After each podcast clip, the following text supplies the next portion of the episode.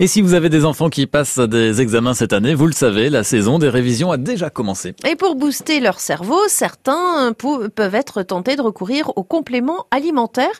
Il en existe pour tous les âges, Dominique Ezoué. Les industriels ne manquent pas d'imagination. Ils ont mis au point des compléments alimentaires pour les bébés, censés aider au développement de leur cerveau et qui sont intégrés dans les laits infantiles et jusqu'aux personnes âgées pour aider à lutter contre la maladie d'Alzheimer.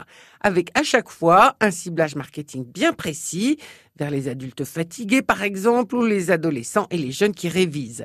C'est ce qu'on découvre dans le supplément spécial cerveau de 60 millions de consommateurs mais qu'on voit aussi dans les grandes surfaces où les rayons qui leur sont consacrés ne cessent de grandir. Et alors, quel est le verdict sur leur efficacité? Eh bien, c'est inefficace selon le magazine. Alors certes, on y trouve des oméga 3 qui sont effectivement indispensables pour le cerveau, mais pour peu qu'on ait une alimentation équilibrée qui contienne des poissons gras, des huiles végétales et des fruits secs, on n'a pas besoin d'en absorber plus sous quelque forme que ce soit.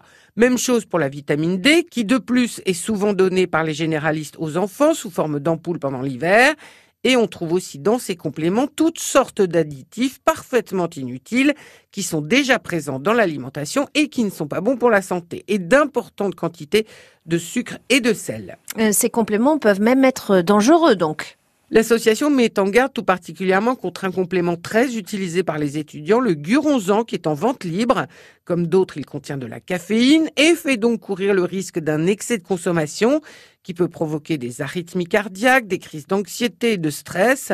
Un excès de caféine peut aussi nuire au bon fonctionnement du processus de mémorisation, ce qui est l'inverse de l'effet recherché quand on a un programme de révision devant soi. La meilleure recette, selon le magazine, pour entretenir et stimuler son cerveau, c'est une alimentation variée et équilibrée, assez de sommeil, un peu de sport et un peu de méditation. Et écoutez France Bleu Matin, évidemment, ça, ça stimule le cerveau.